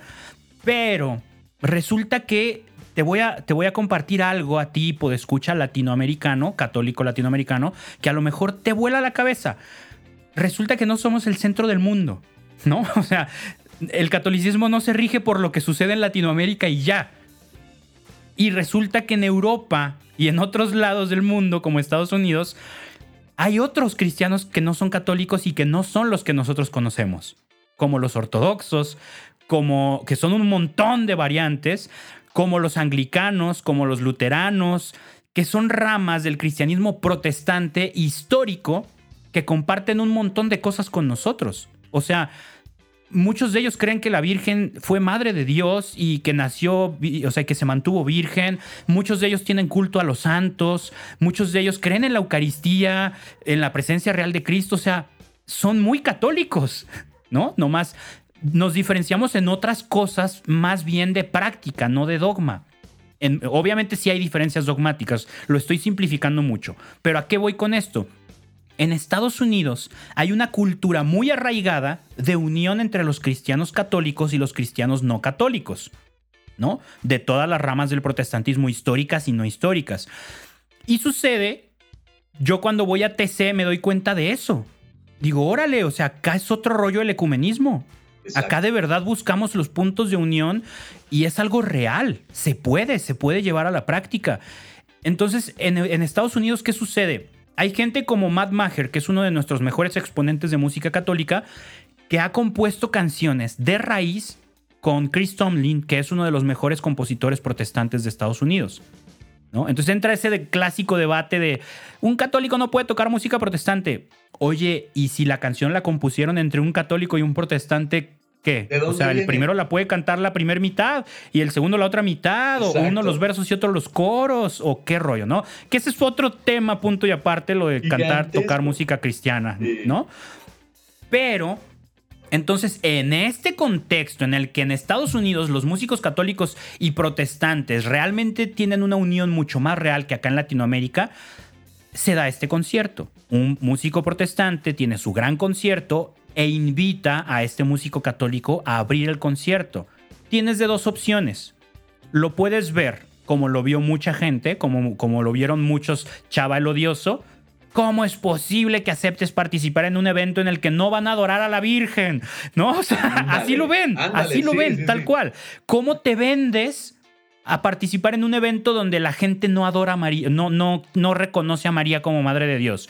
Y es el mismo error que comete el protestante de decir, quien le rinde culto a María la está adorando. Uy. No, O que dicen, si tú le rindes culto a María, le estás, le estás quitando honor a Dios, porque ese culto solo se lo debes de dar a Él. Y como católicos sabemos que no, o sea, el culto a Dios es uno y el culto a María es otro, no están peleados y no le quita uno al otro. Y el católico lo ve, lo ve igual. Si tú participas en un evento protestante, le estás quitando honor a tu identidad católica. No es cierto. Exacto. No es cierto, es ridícula esa manera de pensar. Oye, y hay algo bien importante que debemos de ponerle un alto, que es a esta tendencia que hay de generaciones y generaciones que se escuchan historias, ¿verdad? Como leyendas. Yo recuerdo haber platicado con un amigo este, evangélico eh, que decía, si es cierto, si es cierto que tienes que entregarle un hijo tuyo a un sacerdote para que pase por sus manos y eh, de manera sexual y esto y el otro, pero son historias que se cuentan allá, que provocan esas divisiones y son leyendas y ya ellos los toman como por hecho, ¿no? Y ahí provocan y creen, crean a un hate, a un hater, a un chava pero en potencia. Y lo mismo eh, pasa. Durísimo. Lo mismo pasa así como él es evangélico. Ah, que no cree en la Virgen, dice. ah, ah, de seguro, ajá, de seguro queman dinero y se lo ofrecen al pastor y como ofrenda espiritual, ¿no? No sé, no sé qué tanta pues pensamos nosotros de ellos. Que, ellos tienen un negocio, que eso es, o sea, que ellos hacen de la iglesia un negocio y que hacen esto y lo otro, pero se va por generaciones, una y otra, segunda generación. Entonces, cuando dicen, ¿qué? Él le va a abrir a, una, a un evangélico, no dicen eso, dicen, él le va a abrir a una persona que no cree en la Virgen, tú lo acabas de decir. O sea, es ahí en donde debemos de darle un alto. Yo tengo grandes amigos que profesan esa religión y que me han dicho cosas increíbles. O sea, eso es una estrategia que debemos de tomar. Platicaba con un amigo mío que decía que e, evangélico, músico, y ahí compartíamos un par de acordes mientras eh, él me decía, yo le preguntaba a él, ¿cuál es tu manera de verme? Cuando tú escuchas que soy católico, esto y lo otro, y él decía, no, mira, la verdad es que yo vengo de, de pues de una iglesia en donde sí son muy, eh, tenían una manera de pensar muy dura y esto y lo otro, y lo estamos cambiando, estamos mejorando. Pero yo te quiero decir una cosa, si tú quieres venirte acá para mi lado, que sea por mis obras, no por lo que te cuente nunca. Y yo dije, wow, su estrategia está Eso genial. Está chido. Está genial. Y se me quedó tan grabado que es verdad. Cuando, si tú quieres convencer a alguien de, retomar el camino, de que venga a, ser católico, el, que se dé cuenta de que tú te ves a gusto siendo católico. Porque cuando tú demuestras incomodidad y que te, te sientes molesto por todo y tiras hate en todas partes, no te ves nada a gusto la gente no dice, yo quiero ser como él, me encanta claro. lo que se ve. O sea, oh, qué ganas de levantarse así de jodido. Wow, se la han de pasar poca madre odiando al mundo. ¿no? o sea, no manches, ¿no? pero mira ese vato que a gusto le está gritando al otro. Qué ganas de ser él. No, jamás en la vida. Él, jamás, güey. Jamás. Qué manera tan inteligente de evangelizar. Justo lo platicábamos, que sea la evangelización arriba del escenario, abajo del escenario, en casa, en la escuela, en donde sea, con tu actitud para que la gente llegue y te pregunte, oye, ¿qué es lo que traes? ¿Qué es, ¿Cuál es tu secreto? ¿Qué tienes ahí que todo el tiempo eres feliz? O que en los momentos donde se supone que no eres feliz, haces que las cosas parezcan tan sencillas. Ahí es tu oportunidad. Ahí es, exacto. Ahí sí puedes atraer a alguien sin necesidad de hacer chiquito a otro con tus odios y con tus enojos y con tus frustraciones, ¿no? O sea, el chiste es enfocarnos en, lo chido de nuestra fe y resaltar eso. No, no el odio porque alguien no lo vive como tú quieres. Ya le diste. Sí, está muy cañón. Está muy cañón. Eh, eh, es, bueno, no sé, a mí me impacta mucho porque es un fenómeno muy extraño. También lo veo no solo con, la cuestión religión, ¿no? También con la cuestión fútbol. Híjole, o sea, la gente no manches, neta se, se lo toma súper, súper personal, pero, pero bueno, ese es otro, otro tema, ¿no? muy pesado. Ajá. Otro punto, eh, enfocándonos más en el pedestal en el que nos ponen. ¿No? Ya lo hablabas hace ratito, lo ponías de ejemplo, Marco. Le pasó a Marco López, pero bueno, para no hacernos bolas, a Pepito, a, Pepito el, el, famoso. El famoso ajá. Estaba Pepito el famoso un día en su casa que es chileno, sudamericano, vive en México acá. Entonces estaba viendo el Festival de Viña del Mar. Es un festival súper famoso, de los mejores de Latinoamérica en cuestión musical. Y se presenta una banda, los fabulosos Cadillacs, que tocan onda ska, reggae, buenísimos para mí, de mis favoritos. Y este cuate sube una foto a Facebook y dice, Aquí disfrutando mi viernes en la noche con un vinito en mano y viendo a los Cadillacs en el Festival Viña del Mar. Algo así, no me acuerdo textualmente, pero era algo así. Vinito, no manches, los chilenos, así como para el mexicano es el chile, para el chileno es el vino, ¿no? no, no, no, no, no. O sea, ajá, nosotros nos deberíamos de llamar vino, llamar vino, ¿no? país. le llovió, le llovió. Él es otro super que tiene el mismo superpoder que tú, güey. Le llueven, le llueve el odio. No manches. Le tiraron. ¿Cómo es posible que tú, un músico de Dios, un músico católico, alguien que predica tanto, que haces retiros para músicos, esté promoviendo esa música del mundo? Güey. Promoviendo, promoviendo. O sea. güey, o sea, estaba en su casa en viernes en la noche, en su cuenta personal, según recuerdo, estoy casi seguro, viendo un concierto en la tele. Un concierto, o sea, eres músico, vives de escuchando música. Y aunque no seas músico, todos escuchan música. ¿Sabes quién no escucha música del mundo? Los protestantes fundamentalistas. Wow. ¿no? Los que dicen no, si no es de Dios no se escucha y no se lee, y solo escuchan alabanzas y solo leen la Biblia. Pero eso, los católicos no somos fundamentalistas y no somos puritanos. Los católicos celebramos la vida, los católicos tomamos cerveza, tomamos vino, bailamos, nos alegramos. ¿No? No manches, y no tiene nada de malo ver un concierto de una banda que ni siquiera se destaque, dijeras, estoy aquí viendo el concierto de Mago de Oz, que tiene letras blasfemas, que tiene letras que atacan a la iglesia. Ah, bueno, a lo mejor se vale, güey, pues yo no escucho eso, ya no lo escuches, ¿no? O aquí gritando puto con Molotov, güey, pues a lo mejor no va. Exacto, sí, sí, sí. ¿No? O sea, aquí bailando rasta mandita y que no sé qué, ¿no? O sea, con un mensaje está en su casa. Ajá pero está en su casa escuchando a los Cadillacs, ni siquiera está de fiesta acá. Es en su casa, relax en domingo, en, viernes, viendo un concierto en Viña del Mar y le tiraron. ¿Cómo es posible que hagas eso? Qué falta de testimonio. ¿Con qué lógica piensa esa gente, güey? Porque puede llegar a pensar la gente que no tienen una vida ordinaria. Que, que, se la viven de rodillas y que, y que se rapan acá la cabeza como frailes franciscanos y, solo comen, solo, solo, solo comulgan. Es que eso no lo puedo creer yo. O sea, que exista gente que, que tal vez su manera de idealizar al músico, mejor dicho, que, la, que eh, el ideal que tienen para el músico lo vean como una completa verdad y piensen, no, es que no puede estar fuera de eso. No se lo puedan imaginar. No puede. Sí, no. No, no, lo concibo. ¿Cómo es posible que Marco... ¿Dónde está Marco López? No, pues se fue al baño. ¿Qué? ¿Él no, debe de haber ido al Santísimo. No, no, no. Él no va al baño. No creo. Él siempre que se va, va al Santísimo. o si va, puros bombones. Seguro. Puros melodías. Melodías. Hay unos que salen quemados, pero son bombones. salen quemados. torciditos, pero seguro. No, pero. Ah, son de los largos torciditos. Guácala, perdón si estás comiendo y oyendo esto. Sácalo de tu mente, güey. Sácalo de tu mente. Pero tienen una vida ordinaria, tienen una vida ordinaria. Van al baño y créanme, o de escucha, si tú eres de esos que puso a alguien en un pedestal, algún predicador, algún músico, créeme, si ese, si ese golpecito, o sea, Martín, Matt Maher, John Carlo, Atenas, Kiki, Son Four, Alfareros, todos, todos. Si se pegan en el dedo chiquito del pie descalzos, van a decir, gada madre. Lo van a decir porque son seres humanos y les va a doler hasta el alma. Créeme, dicen groserías a veces. Se, se toman una cervecita, un vinito también.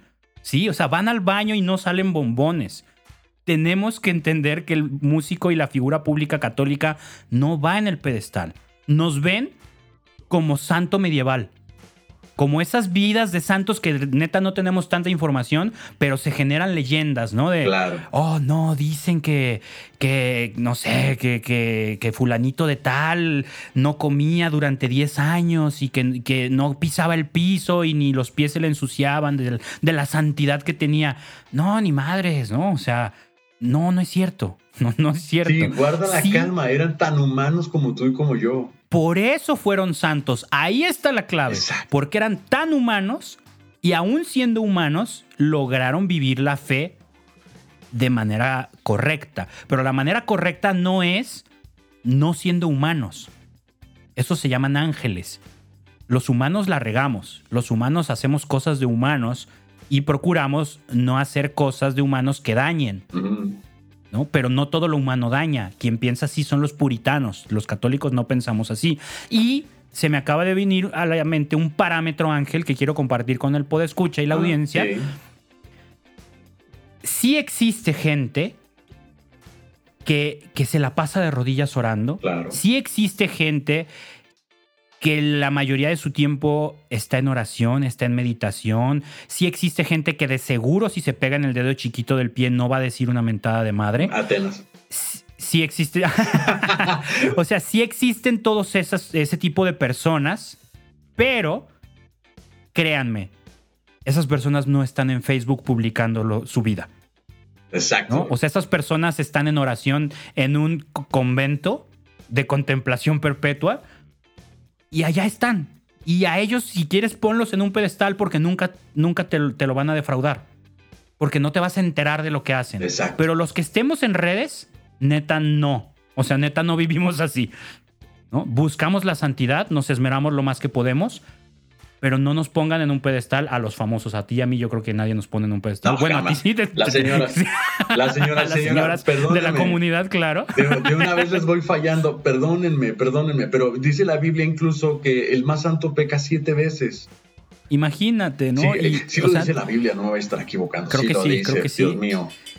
Y la clave aquí eh, eh, es si ves a esa persona que admiras, si lo ves haciendo algo realmente malo, lo primero que tienes que hacer es orar. Primero, reza un Padre Nuestro, un Ave María y un Gloria por esa persona. Y después, si tienes el tiempo y la intención y de verdad quieres, búscalo en privado y dile, oye, eso que hiciste creo que está mal. ¿No? No se lo pongas en su muro mentándole madres y, acusándolo y diciéndole que qué hipócrita y qué traidor y que no sé qué tanto. Eso no edifica y no va a hacer que la persona deje de hacer lo que hizo. Si es que es algo que, que realmente es malo, si es algo que a ti no te gustó, piénsalo dos, tres veces, espérate dos, tres días, las publicaciones ahí siguen. Y dale vueltas y analiza, a ver, ¿es algo que no me gustó, pero es realmente malo o no? En el caso de Marco, no me gustó ver que mi cantante católico favorito, el que compuso Jesús está vivo, promueva música del mundo. A ver, detente antes de publicar y, analízalo. ¿Es malo? ¿Tú nunca ves música? ¿Tú no escuchas música del mundo? Mm. No, pues yo sí. Entonces, ¿por qué él no puede? Pero estoy oyendo... Si tú haces lo que estás acusando, entonces no acuses mejor. Exacto. Y es que mucha gente dice, no, ya, tengo total razón, le tengo la verdad así, ya lo habíamos platicado, este ejemplo de, pero voy a afilar la verdad para que le duela y no lo vuelva a hacer. Quítate esa mentalidad porque, insisto yo, en este tribunal llamado vida solamente hay un juez y todos debemos de ser abogados unos de otros. Basta de eso, basta de eso. También recuerdo muy bien una, una polémica muy fuerte de, de, de alguna vez un músico católico importante muy importante, eh, iba a ir a tocar al, al Vaticano eh, delante del Papa Francisco y como invitado especial tenían a un músico evangélico. Incluso en el mismo escenario cantaron los dos. Juntos, sí. Juntos. Este, híjole, fue para los dos lados. Yo ya te había platicado esto, esta visión que tengo yo como de que le damos de, ganar al demonio de todas maneras, o sea, gana en lo bueno y en lo malo. ¿A qué me refiero? Pues ahorita te voy a dar un ejemplo muy claro. había gente que había visto muy mal al músico católico por compartir escenario en el Vaticano delante del Papa con un músico evangélico. ¿Cómo era posible? Algo muy parecido al primero del que habíamos hablado, pero decían, ¿cómo es posible? ¿Cómo es posible? Pero del lado de, los, de los hermanos evangélicos, ellos veían muy mal Incluso le inventaron cosas como de, no, te le arrodillaste al Papa y le besaste la mano, maldito traidor. Y lo invitaron a un programa de, televisión en donde tenía él que decir la verdad y todo. Y lo siento yo que lo, lo orillaron a que dijera cosas que lo, lo pusieron en la cuerda floja, pero para no perder ese, como esa amistad con, con su religión, pues. Pero le llovieron muchísimos, le decían, fuiste a tocarle al diablo fuiste y le tocaste a un pederasta, fuiste y tocaste con un hipócrita que era, se refería al músico católico, ¿no? Híjole, qué fuerte estuvo esa vez. Sí, está muy cañón y muy triste porque no se ve la, la oportunidad que existe, ¿no? O sea, no ponemos atención, no ponemos el ojo en la circunstancia tan peculiar que genera una oportunidad de enriquecimiento mutuo. En vez de ver eso, ves todos los peores posibles panoramas existentes. O sea, en vez de ver la película como, no sé, como Steven Spielberg, ¿no? Algo que es una película motivadora, esperanzadora, que dices, qué bonito ver esto. decides verla como Alfred Hitchcock. ¿no? O sea, la película más terrorífica y con el final más terrorífico que se te pueda ocurrir. cuando, cuando invitan a este músico a abrir el concierto protestante, en vez de decir, wow, qué pantalones, que como músico católico te pares ante miles de protestantes, o sea, eso es valentía. Claro. Y tienes la oportunidad, sí, pues no vas a poder cantar nada de la Virgen, va, pero tienes la oportunidad de compartir un poquito de lo que es ser músico católico y que muchísimos protestantes digan, órale, los católicos no son esos monstruos que, que, me enseñaron de niño en mi iglesia protestante, ¿no? O sea, es una oportunidad de dar testimonio. Pero no, el, el hater, chava, el odioso, que, que, prefiere ver la película de terror y decir, es un vendido, se fue por el dinero, ¿por qué? O sea, a ver si va a ir, pues que le cante a la Virgen. No, a ver, hay respeto, no hablas de todas las cosas en todos los, los contextos, ¿no? Claro. O sea, pero ven el, el, el peor escenario. Y luego acá, el evento es organizado por el Vaticano. El músico católico está en casa y lo critican. Y lo critican. O sea, en vez de decir órale, qué chido que le abrimos las puertas para que vea cómo es nuestro hogar, o sea, que por fin lo vea de adentro y no solo de afuera, ah, no, ahí van a criticarlo. ¿Por qué invitas a las prostitutas a comer contigo? ¿Por qué invitas al cobrador de impuestos a comer contigo?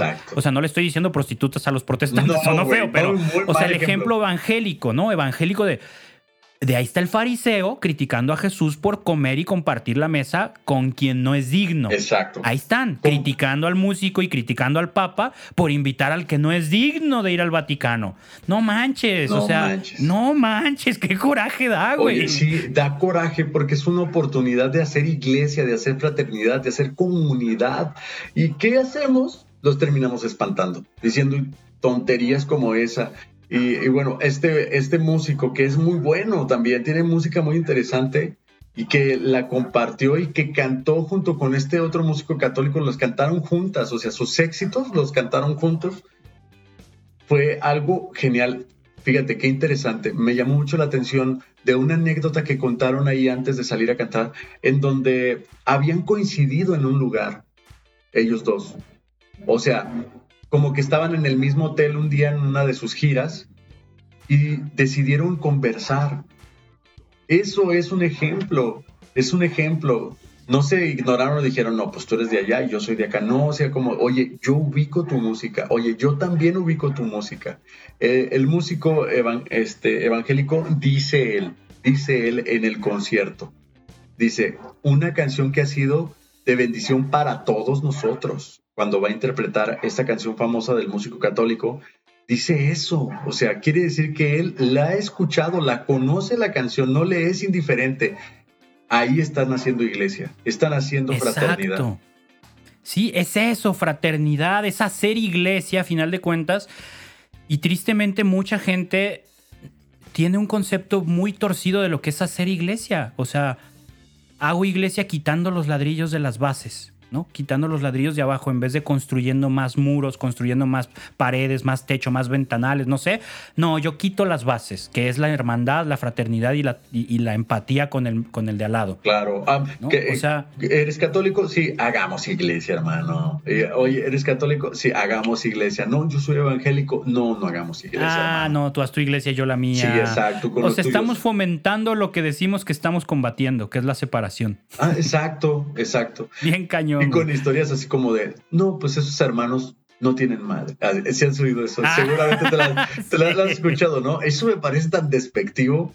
Hermano, sí, no, y en los, en los grupos de Facebook, güey, yo estoy metido en muchísimos por la cuestión de publicidad, de música, del podcast y de todo, ¿no? O sea, no porque disfrute estar ahí, ni los veo muchas veces, pero ves cada comentario, o sea, pues así, o sea, un post de la nada, de la nada, de eh, y aquí todos somos católicos y levante la mano el que no es protestante y, o sea, cosas que ni enriquecen, que ni forman y que solo hacen que el prejuicio y la división sean más grandes, ¿no? O sea, fomentarle a la gente, tenemos que estar en contra de ellos, tenemos que estar en contra de ellos, tenemos que alejarnos de ellos como si fueran el monstruo abajo de la cama. Ándale, no, ni los no friegues, ¿no? O sea, si no hay, es un principio básico, si no tienes algo bueno que decir, no digas nada. Pero ahí están, ahí están, ¿no? Es que ellos nos atacan. Pues que ellos ataquen, tú no ataques. Es que si no decimos nos convierten en protestantes. Pues fórmate, pero no los ataques. Exacto. Fórmate para que cuando se, se dé la oportunidad sepas estar firme en tu fe. Pero muchos se forman para que si se da la oportunidad le puedan callar la boca al otro. Ajá. Esa no es la idea. ¿no? Y, y esa onda hate luego genera rockstars provocadores de hate también, ¿no? O sea, a mí alguien que no me cuadra nada, nada, nadita, no sé si lo ubicas, el padre del toro. Ah, ya, sí, sí, claro.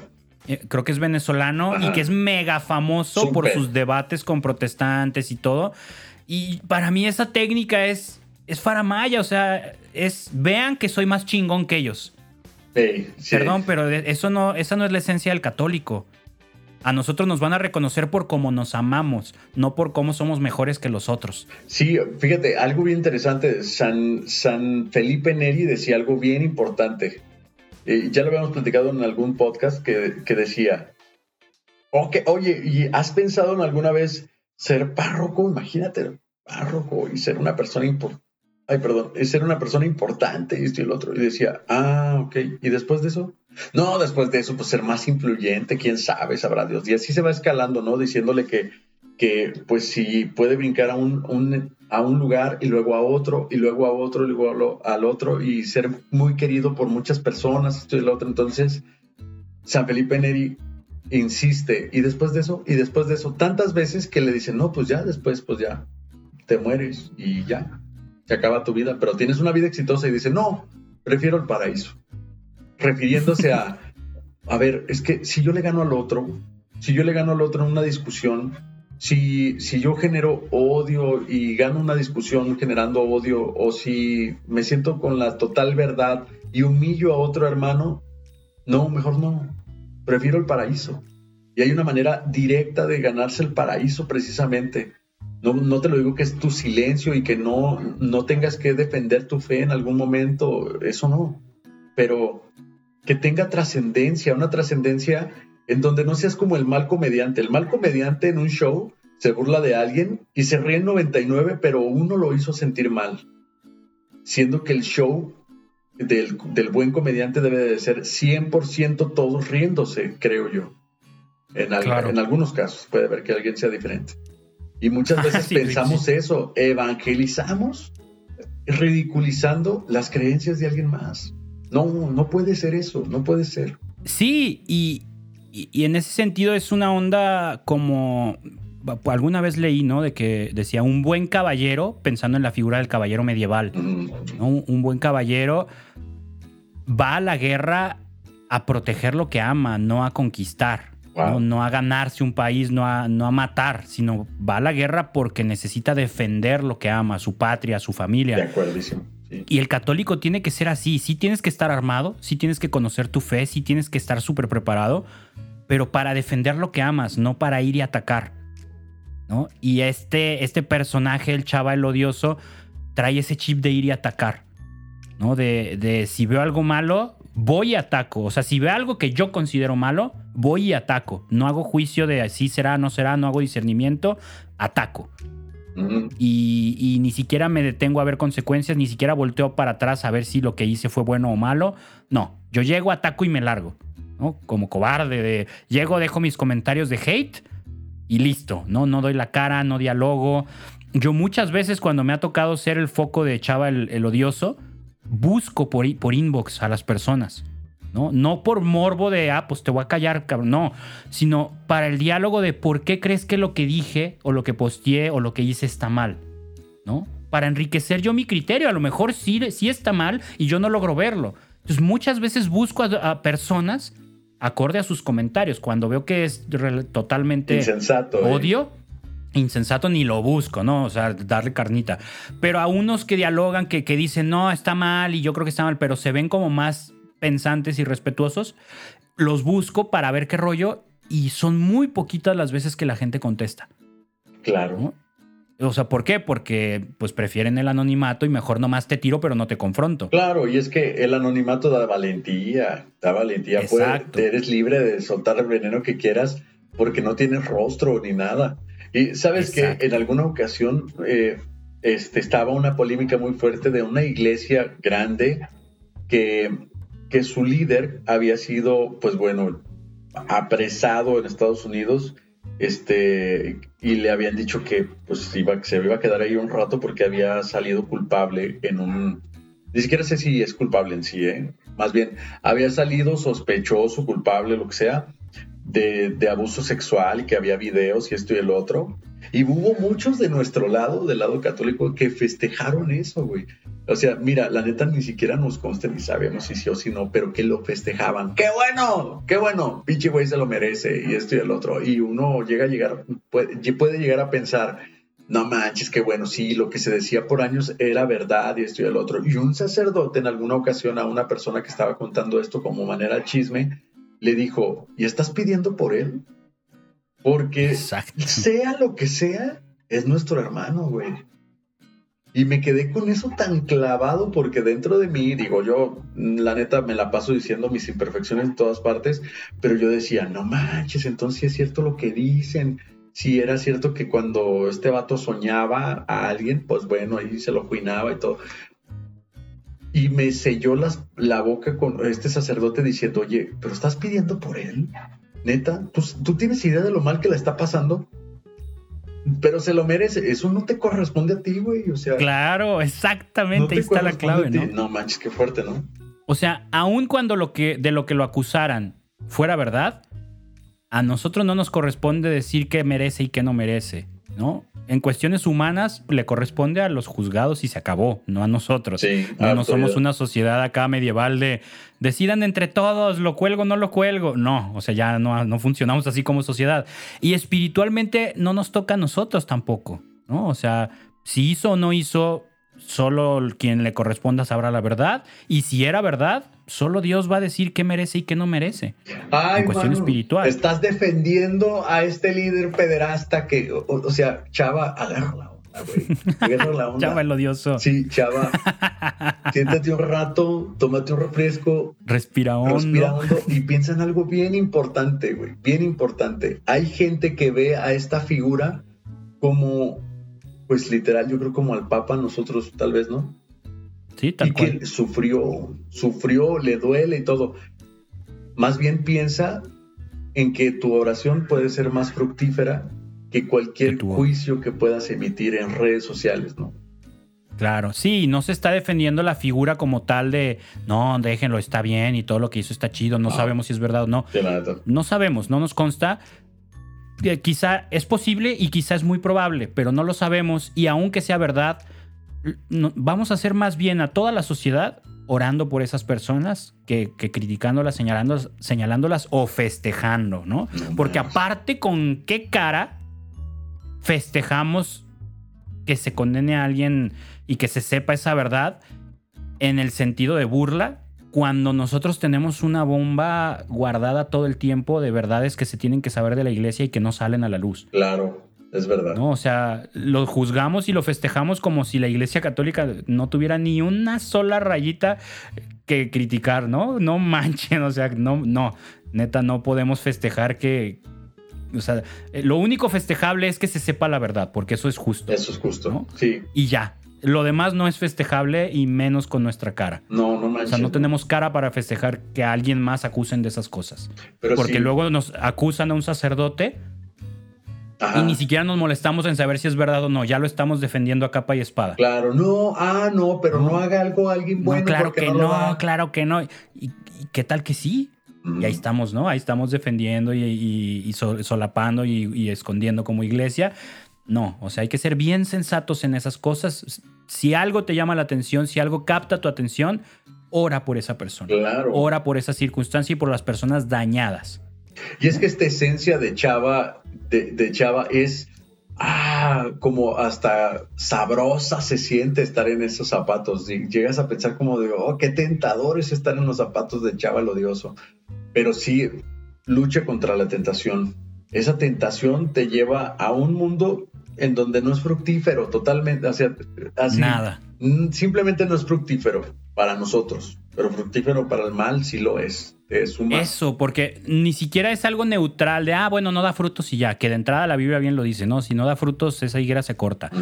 Pero aparte, o sea, es algo proactivo, es, es, te vuelves la manzana podrida en medio de las manzanas y una manzana podrida pudre las, otras. ¿no? O sea, es algo proactivo bien cañón, güey. Oye, hablando de. Si te late, nos, ya nos alargamos mucho, pero hay dos situaciones que quiero comentar: una un poco más superficial y otra más profunda. Venga.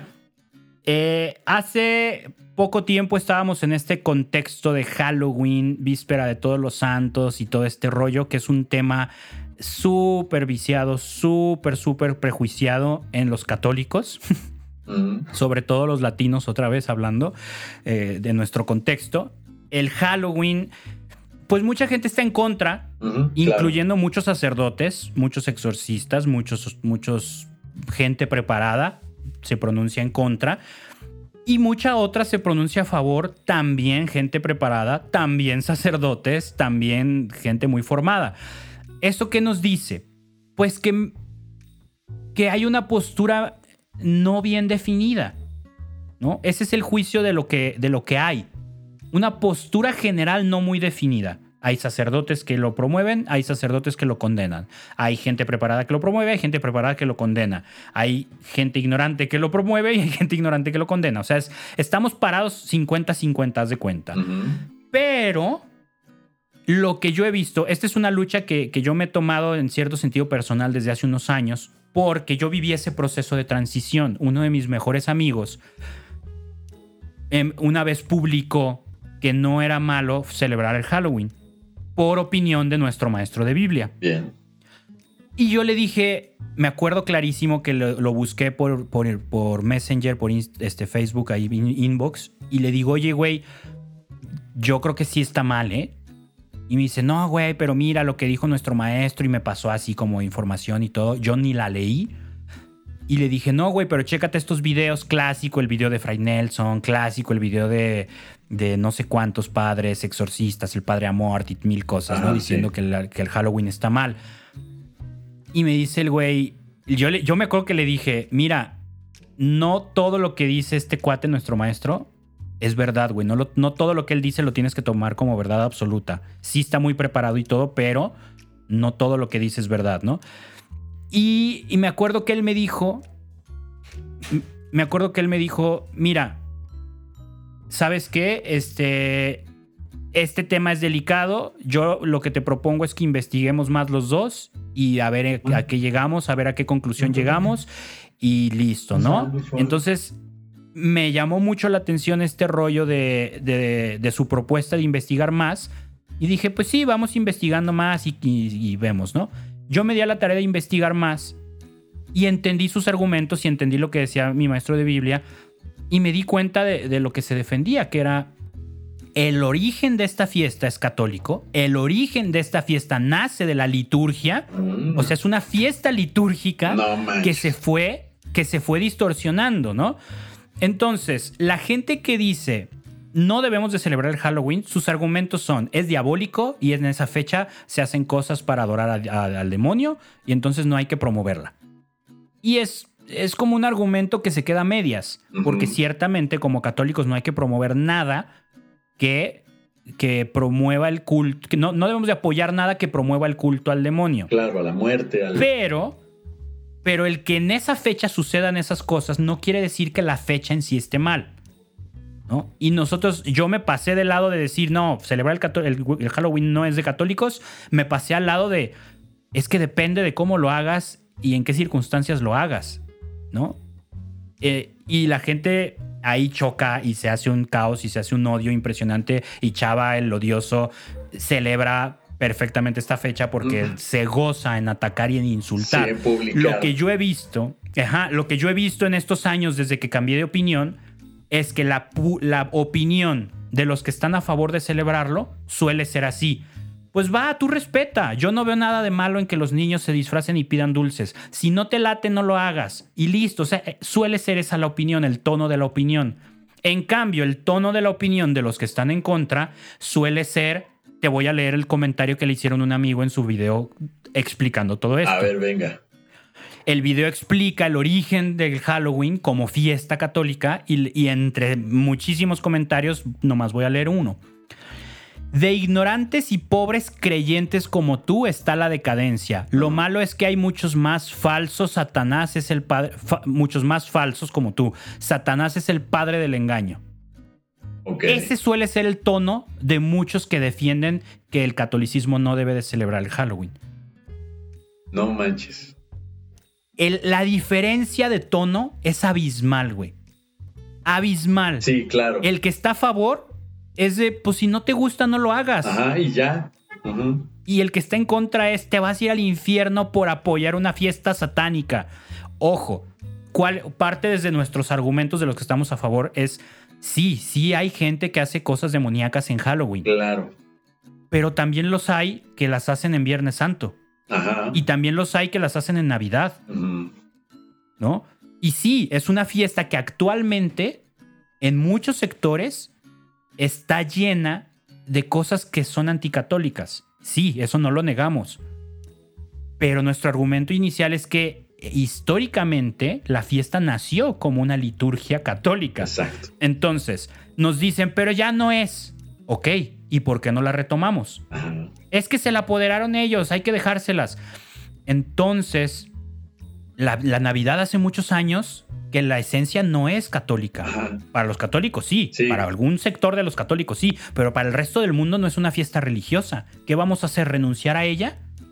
¿Darla por perdida como el Halloween? Ajá, sí, o sea, no retomarla del, con el sentido que nos corresponde a nosotros.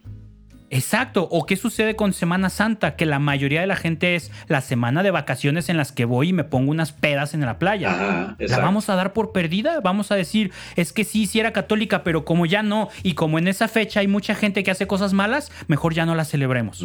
Es verdad. ¿La vamos a dejar por perdida? Esa es una gran pregunta.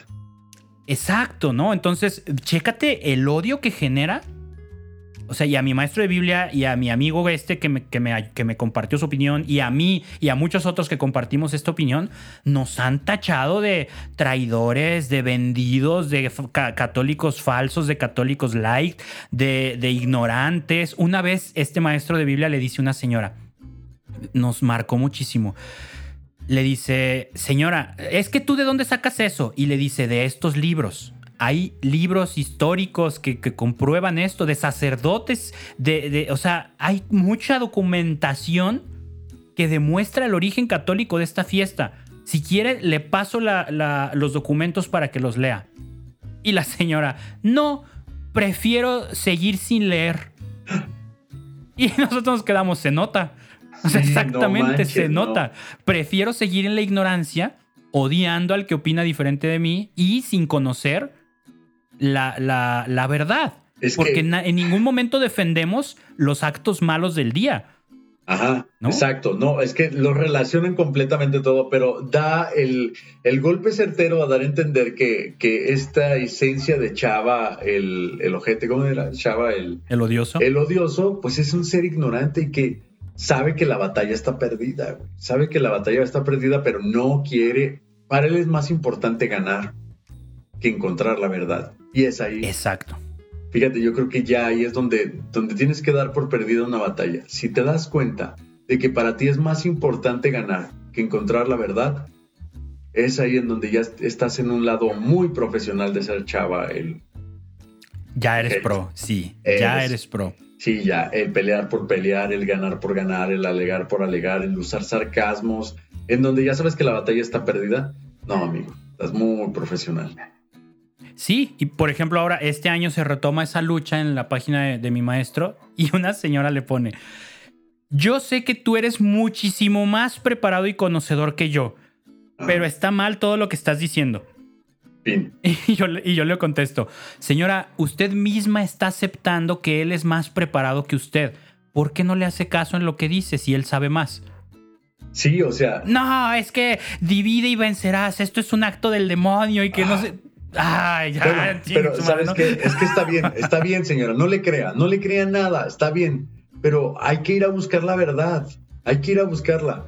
Pero ¿dónde, dónde se encuentra la verdad? No están esos videos que salen en, en, WhatsApp digo, miren, les voy a dar un ejemplo, pero no quiero, no, no quiero también que cambien su idea. Ustedes sabrán si sí o si no, pero con esta onda de la vacuna. Hubo muchos videos en donde decían, no, es que si te vacunas está mal, pero con cosas fantasiosas, no, no apoyadas en cosas científicas. Entonces la gente decía, me llegó un mensaje de WhatsApp en donde una, un animalito animado dice que no me vacune porque si no esto va a suceder. Entonces es ahí en donde la gente dice, esta es mi fuente, güey. Esto es un perrito en WhatsApp animado, un dibujo animado, me dijo que no me vacunara porque si no me va a pasar esto. Y esa es mi fuente, güey, esa es mi fuente. ahí está toda mi verdad. O sea, entiendo que la señora pues pueda entender que tiene la verdad porque a lo mejor es algo que ha creído toda su vida. Está chido, pero busquemos la verdad, o sea, no le creas al vato. No demos por hecho que ya, o sea, que ya no hay más que investigar y que ya no hay más que conocer. ¿Por qué este vato está diciendo eso? Veamos si es verdad o no. Pregunta a los más cercanos si quieres, pero sal de tus círculos. Fuera de tu círculo está la verdad. Que, que ese círculo muchas veces es tu mano y tu celular. Sí. Y ya, y ya, ¿no? O la señora con la que sales a tejer que opina lo mismo. Exacto, ¿no? Las compañeras, los compañeros del chat de WhatsApp que, que todos piensan igual. Ándale, o la señora que es la misma señora que piensa que las lechuzas son brujas y así. Ándale.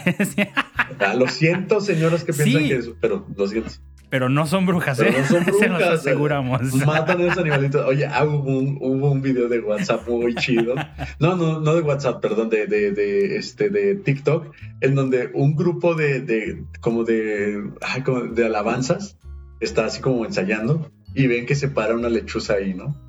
La verdad no conozco el contexto, pero yo lo voy a decir el como yo lo vi, ¿eh? Corríjanme si no fue así. Pero como que la vieron y dijeron, no manches una bruja, güey. La bruja viene a vernos, güey. Hay que tocar alabanzas para que se vaya, güey. Entonces empiezan, alabaré, alabaré. Entonces el animal, la lechuza, empieza a hacerle así como...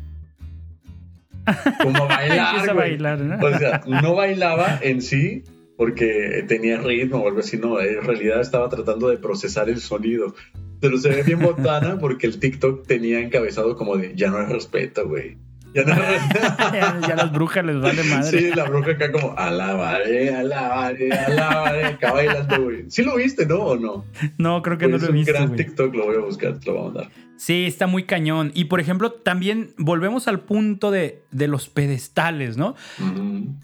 En este tema de Halloween, todo el tiempo, todo el tiempo, todo el tiempo defienden la idea de que, de que es que el padre exorcista dijo que está mal es que el padre exorcista dijo que está mal.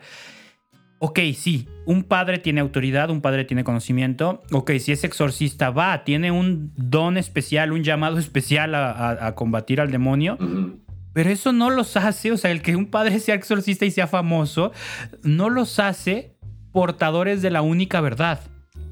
¿no? Una señora posteaba eso. Es que el padre amor dice que está mal y es exorcista. Ese es el argumento, ¿no? Entonces yo le pongo un fragmento de una entrevista del padre Fortea y le digo, oiga, pero el padre Fortea también es exorcista y dice lo contrario. ¿No? Así casi literalmente, porque no me acuerdo bien de las palabras, pero el padre Fortea decía, sí, en esa fecha suceden cosas malas, sí, hay que evitar participar de esas cosas malas, pero que un niño se disfrace y pida dulces no tiene nada de intrínsecamente malo.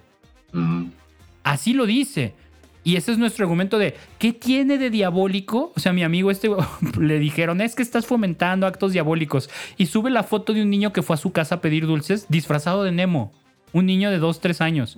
y dice, no, sí, diaboliquísimo este pobre niño. o sea, va a empezar a, caminar por las paredes. Ajá, ¿no? O sea, y le dicen, no, tú sabes que, que, que el niño no tiene nada que ver.